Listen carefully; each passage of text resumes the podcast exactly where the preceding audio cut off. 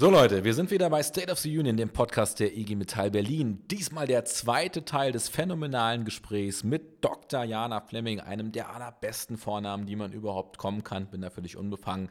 Ähm, in diesem Teil diskutieren wir noch tiefgreifender über die Frage der Rolle der Gewerkschaften in der Transformation, die Auseinandersetzung mit äh, Umweltverbänden und ihr erlebt äh, zwei spannende, nachdenkliche Momente eures Lieblingsbevollmächtigten.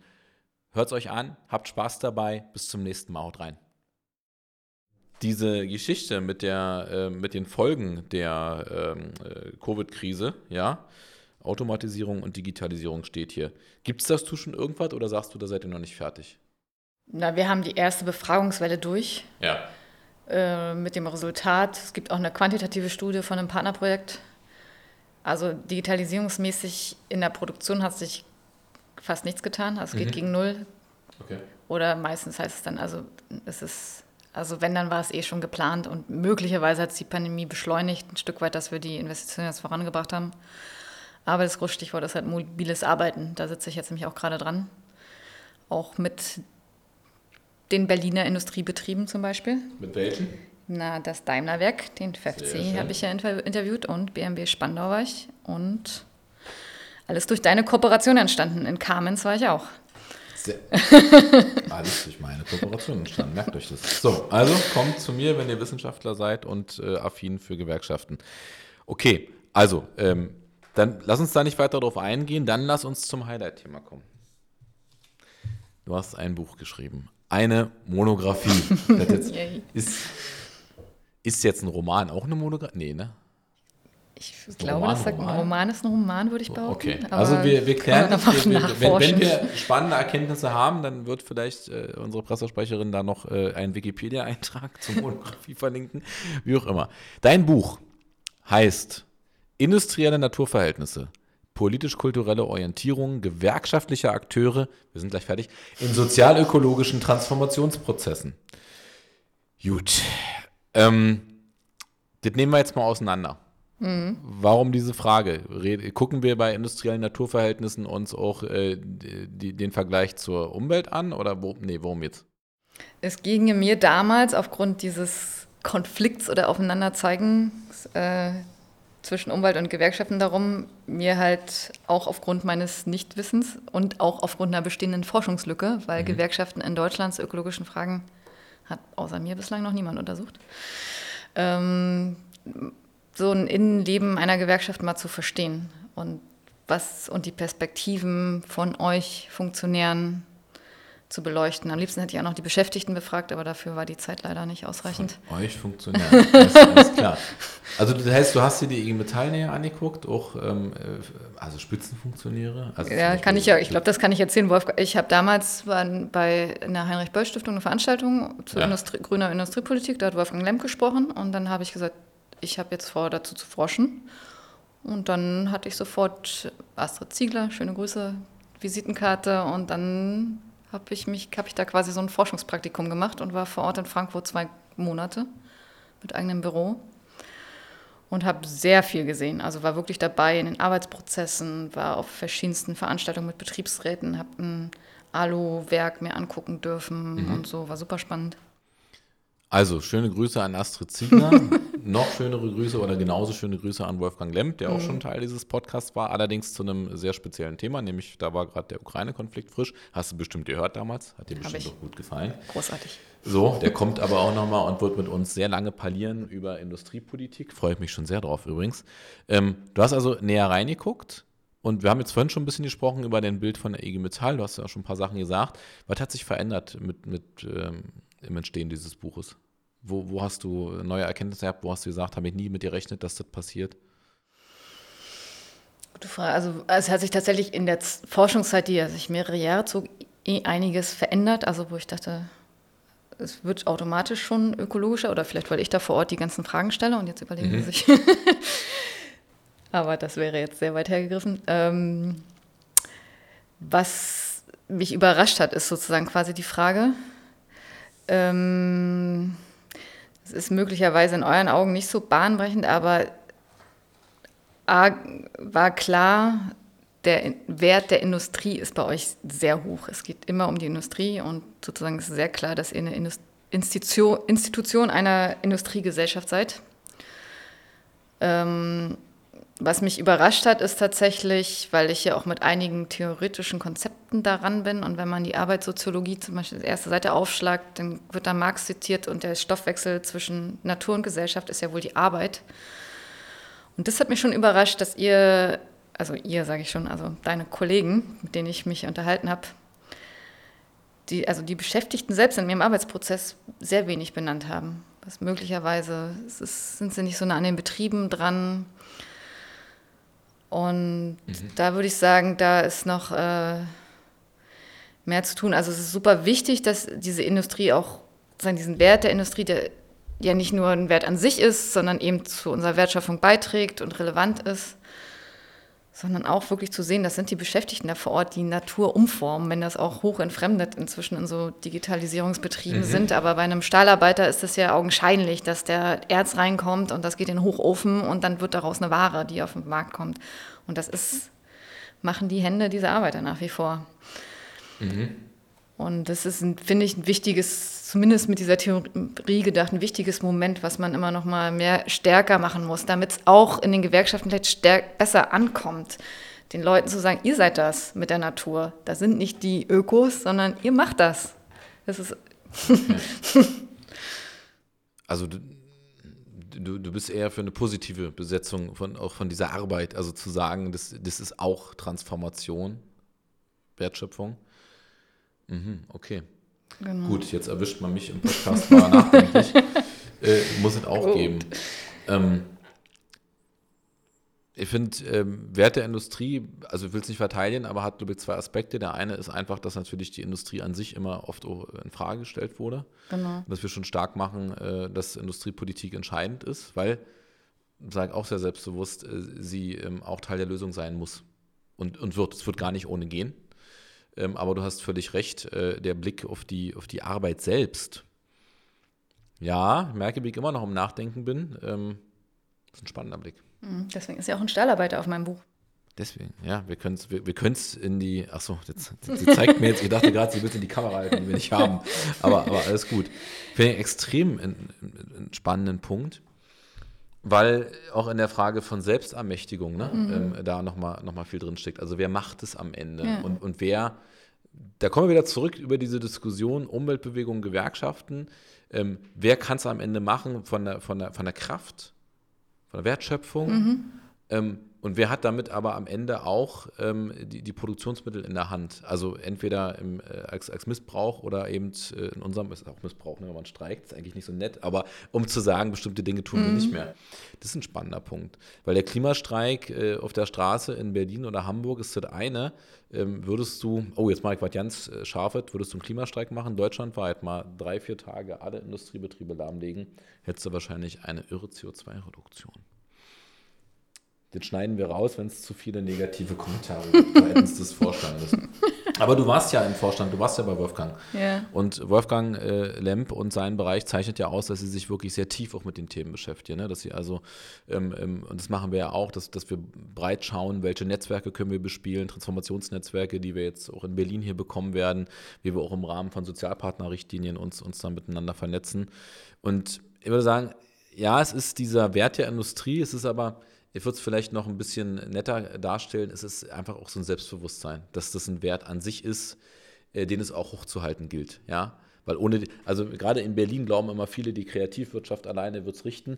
Jetzt verkauft aber nicht jede Band 100 mhm. Millionen Alben. Also was ist mit all denen, die gerade davon leben können? Ja, so. Ich würde dazu noch was sagen, weil ja. genau, das finde ich interessant, dass du sagst, es ist selbstbewusst, weil das hätte ich auch geschlussfolgert aus den Interviews, die ich geführt habe, wo ich das Gefühl hatte, also ja, es wird immer wieder diese Industrie betont, aber schon in so einer Verteidigungshaltung, ja. weil sie halt angegriffen werden. Weil ich habe sie auch sozusagen gepiekst in den Interviews und habe gesagt, ja hier Automobilindustrie, dreckige Industrie. Wir sind keine dreckige Industrie. Kommt dann zurück und dann wird aber auch lange erklärt und dann wird gesagt, naja natürlich, Industrie ist immer Umweltnutzer. So und es wird immer die Umwelt schädigen. Wir brauchen halt eine gesellschaftliche Auseinandersetzung darüber, wie viel und in welchem Maße. Also was, wie wollen wir produzieren und was wollen wir konsumieren und das ja und dafür ist aber, die Industrie brauchen wir weiter. Wir können sie nicht einfach pauschal angreifen. Und das sozusagen wäre auch wieder an die Umweltbewegung zu geben, dass sie sich mal eben da auch überlegen sollen, welche Industrie, das ist so heißt ja ein Titel von Wolfgang Lemp, welche Industrie wollen wir? Finde ich auch einen total spannenden Aspekt, äh, diese Verteidigungs-, ja, also das stimmt, ich, ich, glaube, es, es überwiegt schon noch das Selbstbewusstsein, aber die Angriffe kamen ja eine Zeit lang in immer höherer Folge. Mhm. Und eigentlich kommen wir aber wieder zurück zum Interessensgegensatz mhm. und zu der Frage Konsum, ja oder nein. So, damit, also da muss, muss man sich auseinandersetzen. Wollen wir das? Mhm. Äh, wie viele Autos hat der äh, deutsche Haushalt? Wie viele Autos hat der äh, Haushalt in den Vereinigten äh, Staaten? Meistens nicht nur eins, sondern ja. mehrere. Und wir haben vorhin gesprochen über den Rebound-Effekt, wie viele Smartphones haben die Leute, wie viele Computer. Und ähm, vielleicht ist das was ich noch nicht in Worte fassen konnte, da hast du mir jetzt geholfen, vielleicht ist das genau der Punkt, mit dem man sich dann auch in Gewerkschaft, aber auch Umweltbewegung mal auseinandersetzen muss. Weil wo fängt es halt an? Also es ist ja jetzt nicht so, dass die Industrie, die Industrie bedient sich ja nicht selber. So, sondern sie bedient am Ende Konsuminteressen. Mhm. Äh, in besten Fällen natürlich auch hochtrabende Interessen im Sinne von, wir wollen die Welt verbessern. Aber ziemlich oft geht es einfach nur darum, dass wir Dinge nutzen, die wir, weiß ich nicht, vielleicht in einem anderen Leben nicht, nicht, nicht brauchen würden, aber jetzt eben vorne stehen haben. Wir haben ein bisschen die Zeit überzogen. Ähm, das ist mir aber völlig egal. Wir machen trotzdem noch weiter, weil das sehr spannend ist. Und ich hätte zu diesem anderen Thema echt auch noch eine Menge Fragen, weil mich hat ein bisschen nachdenklich gemacht, äh, habe ja vorhin schon gesagt, diese nochmal mehr diesen Menschen in den Vordergrund stellen. Dazu neigen auch wir oft nicht. Wir reden jetzt über Transformation, wir reden über Konzeption, wir reden über Energieversorgung, die am Ende entscheidend ist, aber über den Menschen reden wir sehr wenig. Ähm, fällt mir auch auf. Ähm, und wenn man Transformation macht, um den Klimawandel zu verhindern, dann machen wir es ja für diese Erde, für uns als Menschen, für die Individuen. Und irgendwie stimmt, äh, kommt ja oder sie oder es oder alle immer, immer mehr zu kurz. Also wenn du dazu noch was sagen willst, äh, dann, dann mach das gerne. Ansonsten äh, mache ich jetzt einfach noch, noch ein bisschen Werbung in eigener Sache für dich und auch für uns. Du hast auf der Transformationskonferenz äh, im letzten Jahr gesagt, dass die Gewerkschaften sich noch viel mehr mit der Verkürzung der Arbeitszeit beschäftigen müssen. Mhm. Äh, gut, ich könnte jetzt äh, ähm, sozusagen plakativ sagen, geht in Richtung der Vier-Tage-Woche, die Jörg Hofmann gefordert hat. Mache ich nicht. Habe ich jetzt gemacht, habe ich gesagt. Also, was hast du dazu noch zu sagen? Was soll ich dazu sagen? Genau, ich habe nicht gesagt, das habe ich nicht gesagt, dass ihr das müsst, aber ich hatte, weil, weil euer erster, wie heißt der, Vorsitzender? Erster Vorsitzender. Genau. Ja. Der Big da, Boss.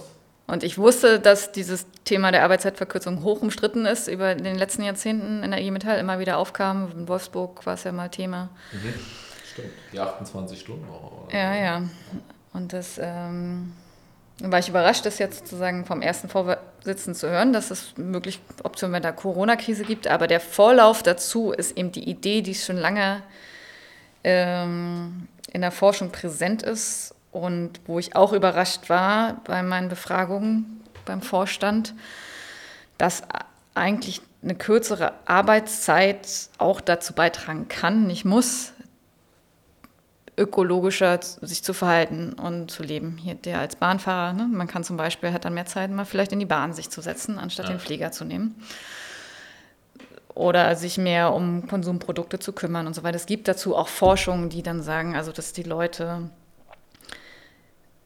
wenn sie weniger arbeiten, vor allen Dingen erstmal mehr schlafen, sich mehr um die Kinder kümmern und alles wichtige gesellschaftliche Funktionen und sich auch mehr gesellschaftspolitisch engagieren, was auch den Gewerkschaften zugutekommen könnte letztlich wieder, wenn man als Beschäftigter dann auch mehr Zeit hat, ja. eben für gewerkschaftliche Politik zum Beispiel oder gewerkschaftliche Politik verbunden es mit Umweltpolitik.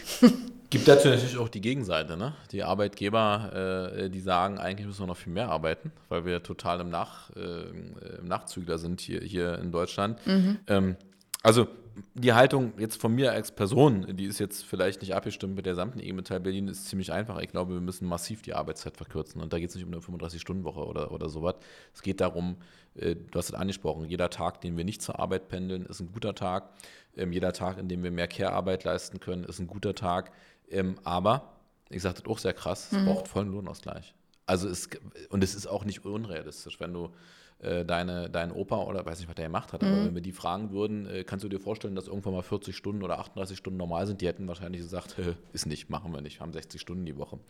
Also ich glaube, ich glaube, es wird eh kommen, mhm. so, da, da, teile ich auch relativ äh, viel von dem, was du sagst.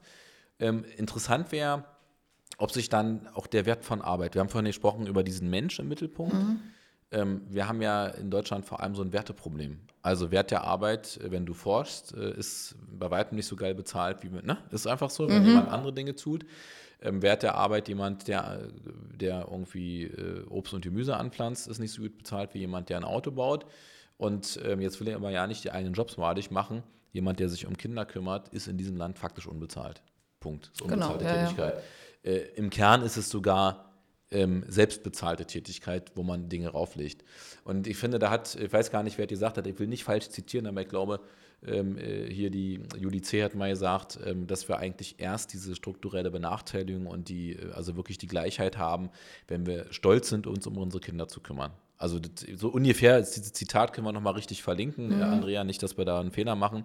Ich finde genau das aber auch eine entscheidende Frage, weil wir in der, in der normalen Arbeitswelt ja, also du hast ja angesprochen, wir hetzen von Termin zu Termin, wir haben relativ wenig Zeit, uns auseinanderzusetzen, also kaufen wir vielleicht auch Schrott. Wenn du nachhaltig leben willst, wenn du sagst, mhm. unverpackt laden und mhm. so weiter, du brauchst einfach Zeit. Ja, natürlich. Ja, so, also von daher teile diese These total. Ich hoffe, dass wir in den nächsten ähm, schon, also bis 2030 erleben, dass da nochmal massiv eingegriffen wird. Ähm, zumal sich auch die Frage stellt, wenn die Produktivität immer weiter steigt, und das ist sie in den letzten mhm. Jahren, warum sagen uns die Leute dann aber äh, die ganzen Jahre, dass sie gefühlt immer mehr Druck haben? Und das sagen sie. Mhm, so, und das mhm. stimmt auch. Ne? Also mhm, wenn man mit, mit Leuten redet von früher, oder ich selber habe ja mal bei der Bahn ursprünglich einen Beruf erlernt, ähm, Gott waren das früher Zeiten. Das war mhm. entspannt. Das kannst du heute nicht vorstellen. Ja? Mhm. Also das teile ich total. Jetzt äh, sind wir, glaube ich, schon weit über die Zeit, macht aber überhaupt nichts, weil wer diesen Podcast bis jetzt gehört hat, der hört sich auch noch den Rest der Zeit an. wir werden den entsprechend auch anteasern. Wir haben jetzt mal einen interessanten wissenschaftlichen Podcast. Die Pressesprecherin verdreht die Augen. Ich möchte trotzdem noch wissen, Jana, hast du noch Fragen an die IG Metall, die du schon immer stellen wolltest, wo du sagst, ach du Scheiße. Ja, Sie holt eine Liste raus.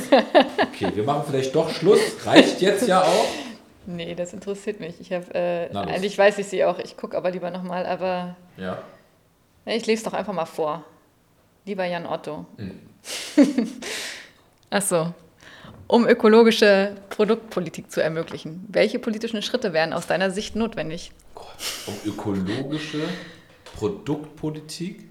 Das Wort habe ich von deiner Kollegin. Ich dachte, das sei hier schon so Usus im Hause. Also meine, um es plastisch zu machen, stellen wir uns vor, Marienfelde, Spandau. Ja. Wir überlegen uns zusammen, was sind jetzt wirklich Produkte, die wir brauchen, die Nachhaltigkeits nachhaltig sind und natürlich sozial verantwortungsvoll hergestellt werden. Ja. Wie können wir das umsetzen? Und welche Rolle spielen die Betriebsräte dabei?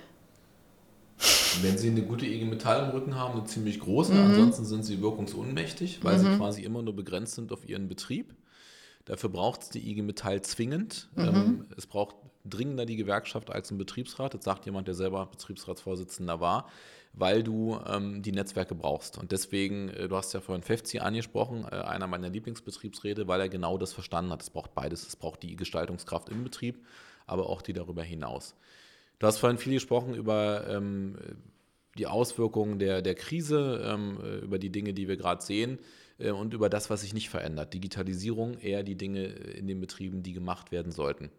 Meine Feststellung ist äh, exakt identisch. Wir haben weder eine Diskussion über Cradle to Cradle noch äh, über die Wertschöpfungskette noch über verkürzte Lieferketten, obwohl wir jetzt dreimal gesehen haben, dass es tierisch knallt, wenn es irgendwo knallt. Ähm, und von daher braucht es in meinen Augen ein viel größeres Verständnis über die Frage, was, was wollen wir eigentlich als Gesellschaft? Darüber diskutieren wir eigentlich nie. Mhm. Ja, wir haben immer so ein paar, ich nehme mich da nicht aus und, und dich, wir haben immer so ein paar, die haben natürlich eine Meinung, die sie auch rausposaunen. Aber die Gesamtdebatte führen wir kaum. Also führen wir vielleicht beim Kuchen mal, dass wir mal drüber reden, wie schlimm alles gerade ist. Aber die Konsequenz daraus, mhm. also ob es zum Klimastreik ist oder in die Gewerkschaft einzutreten, gibt es fast nie. Mhm. Jeder hat eine Meinung zur Politik, jeder hat eine Kritik an der Politik. Aber sich damit zu beschäftigen inhaltlich, was auch Konsumverhalten, was mhm. wir ja mhm. vorhin besprochen haben, bedeutet, gibt es kaum. Das braucht es aber schon, weil die Frage ist ja, ähm, wir würden ja keine Autos bauen in Marienfelde, wenn keiner sie kaufen würde. Das muss man auch mal einfach deutlich sagen. Die Autos werden aber gekauft. Mhm. Ähm, was kann man jetzt tun? Man kann, und das haben wir ja gemacht, ähm, einerseits mich, sich mit dem ganzen Thema Energie beschäftigen. Ich glaube auch, dass also, also 2030 äh, noch einen Verbrenner auf den Straßen zu sehen, würde mich tierisch ankotzen. Das sage ich sehr offen.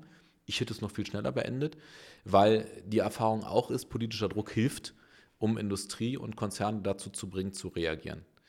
Ähm, dann braucht es äh, auch ein Verständnis davon, wie wollen wir zusammenleben.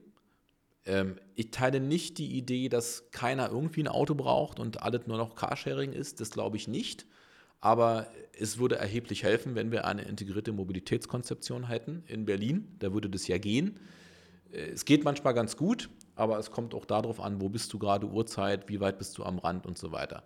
Und du verzichtest auf Individualverkehr ja immer nur dann, wenn du auch Verfügbarkeiten hast. Jetzt haben wir vorhin beide besprochen, dass die Zeit eine Frage ist. Warum machen es die Leute? Weil sie sonst einfach ihren Scheiß nicht schaffen.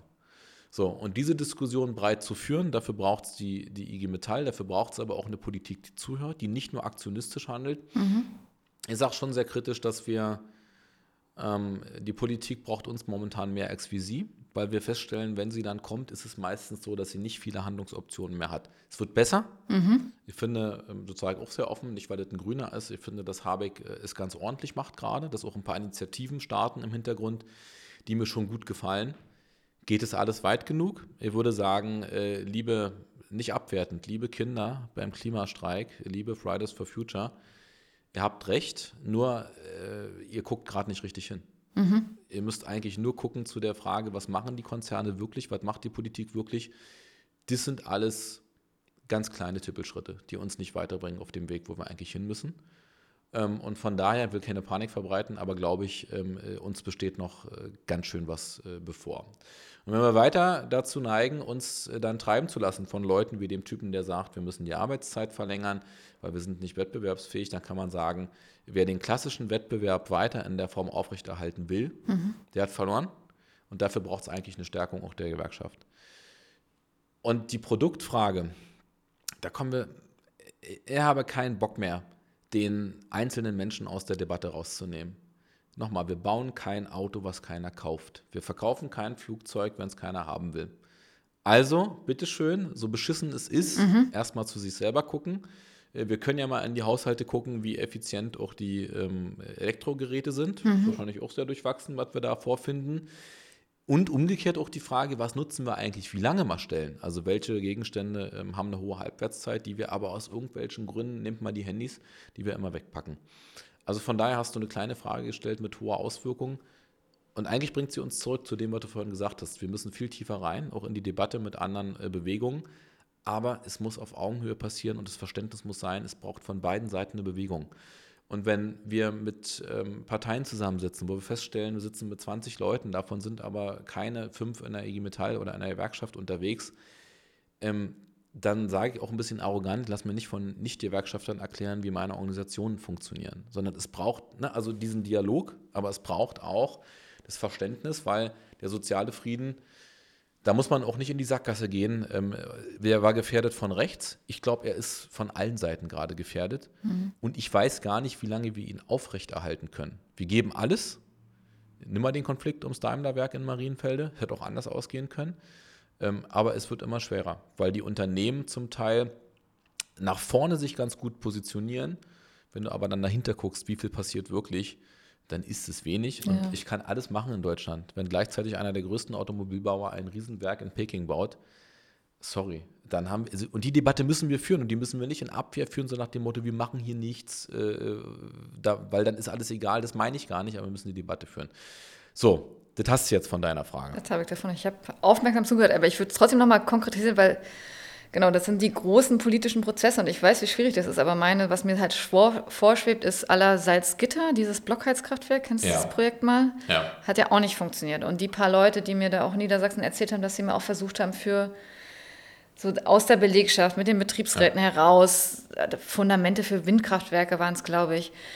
Die, haben das, die versuchen dann halt selbsttätig sich zu überlegen, was brauchen wir eigentlich hier gerade. Und es mhm. funktioniert halt nie. Also die, glaube, die, scheitern immer die Projekte und sozusagen ist das wirklich. Äh mm. da muss man aufpassen. Also, ähm, ob so dieser genossenschaftliche Gedanke funktioniert, da mhm. habe ich eine sehr kritische Haltung zu. Mhm. Ich glaube, ähm, wie heißt das, der Mensch? Ist das Menschenwolf oder so? Keine Ahnung. Falsch. Mhm. What the fuck? Ihr wisst, was ich meine. Googelt das mal. Ist bestimmt spannend. Ähm, ich glaube, es braucht einfach diese tiefgreifenderen konzeptionellen Ideen. Mhm. Und dafür brauchst du auch die Kraft von klugen Beratern, die mhm. auch, also du kannst ja nicht alles können, die auch mhm. Business Cases mit dir mhm. durchrechnen. Mhm. Ähm, und mein Gefühl sagt mir, es sollte auch nicht ganz so weit weg sein von dem, was du eigentlich gemacht hast. Es ist am Ende egal, du kannst natürlich in einem, in einem Werk auch andere Dinge produzieren in 10, 20 Jahren, aber es sollte irgendwie schon dazu passen. Und am Ende ist diese Idee mit dem Daimler-Werk, die ist immer noch in der Automobilwelt, mhm. aber sie ist, sie ist eben nicht einfach nur vom äh, Verbrenner auf dem E-Motor, sondern sie sagt eben, also diese Systematik, äh, Softwareentwickler beschäftigt sich ja auch mit integrierter Mobilität und so weiter. Und dafür jetzt letzte Runde, bevor wir dann erschossen werden, weil wir so lange gemacht haben, dafür braucht es die Akzeptanz innerhalb der Gewerkschaften, dass es gar nicht mehr anders geht, als dass wir sehr tief reingehen in die Prozesse. Mit, da hast du das Thema angesprochen mit unseren Betriebsräten. Mhm. Weil das können wir nicht leisten. Mhm. Also dafür haben wir zu wenig äh, Beschäftigte. Aber da müssen die Betriebsräte mit uns zusammen sich qualifizieren. Und jetzt muss nicht jeder der Werkstoffingenieur äh, super werden, aber du musst sehr weit denken. Und eigentlich brauchst du sozusagen, brauchst wirklich den großen Wurf. Dazu mhm. musst du dich aber erstmal trauen. Mhm. Es hätte auch schief gehen können. Es hätte auch passieren können, dass äh, Marienfelde sagt, es ist eine tolle Idee, aber sie ist eigentlich äh, so verrückt, wir mhm. machen das nicht. Mhm. So. Da ist aber auch meine Erfahrung, wenn du dann sehr gut in den Dialog gehst und mit dem mhm. Konzern und es ist nicht total abwegig, dann machen sie mit. Und das ist, was ich meine mit dem äh, Widerspruch, der keiner ist zwischen Konflikt und konzeptioneller Arbeit. Mhm. Verstanden. Wenn wir noch länger die Frage jetzt beantworten würden. Ja, es gibt keine einfachen, also mhm. ja, es weiß, gibt keine einfachen Antworten. Es ist kompliziert und ähm, es muss auch die Lust geben, sich mit komplexen Themen auseinanderzusetzen. So, und das sagt jemand, der jetzt nicht gerne total lange Bücher liest, so wie du. Äh, aber, aber es ist so, es kann, ich kann es nicht verkürzen. Äh, und wir erleben ja in den Konflikten mit den Betrieben, wo wir erfolgreich sind, da haben sich die Betriebsräte und auch die Belegschaft darauf eingelassen, dass wir sagen, Leute, es ist nicht getan mit fünf Minuten, sondern wir gehen jetzt, haben wir ja beim Daimler auch gemacht, wir sind äh, regelmäßig in diese Runden gegangen, haben diskutiert, haben auch diskutiert, wenn wir nicht wussten, wo wir gerade stehen, aber wir haben die Diskussion geführt. Und die Erfahrung, die wir gemacht haben, ist, es kommen total gute Ideen aus der Belegschaft. Mhm. Kannst du nicht jede nehmen, aber in jeder Idee ist irgendwas drin, was du vielleicht verwenden kannst. So, und das gilt für, für die Siemens-Betriebe wie für die Automobilbauer. Ähm, aber auch, da bin ich auch sehr gespannt, wir haben ja jetzt nur gesprochen über diese sichtbare Industrie. Wir haben überhaupt noch nicht über die Tech-Welt gesprochen, die ähm, einen entscheidenden Anteil hat an dieser, an dieser Frage in der Zukunft. Und deswegen, bevor der Jakob jetzt hier schimpft, machen wir jetzt Schluss. Mhm wir merken, wir müssen über das ganze Thema Tech-Welt und Digitalwirtschaft nochmal sprechen. Müssen wir wirklich mit Blick auf Berlin. Das machen wir auch. Mhm. Mich hat es total gefreut. Du bist die Erste, die eine Frage gestellt hat, die mich zum, auch wieder mich zweimal zum Nachdenken gebracht. Irre. So, damit ist der Kopf heute leer. Ähm, damit ist klar, heute geht nichts mehr. Macht nur Spaß. Ich bedanke mich bei dir recht herzlich. Es war sehr schön, mit dir zu sprechen. Ähm, ich freue mich, dass du auch die Keynote damals gehalten hast und ich glaube, dass wir noch viel miteinander zu tun haben werden. Ich hoffe, du kommst wieder, wenn es dann wieder heißt State of the Union, der Podcast der IG Metall Berlin. Danke, Jana. Okay, danke auch. Das freut mich.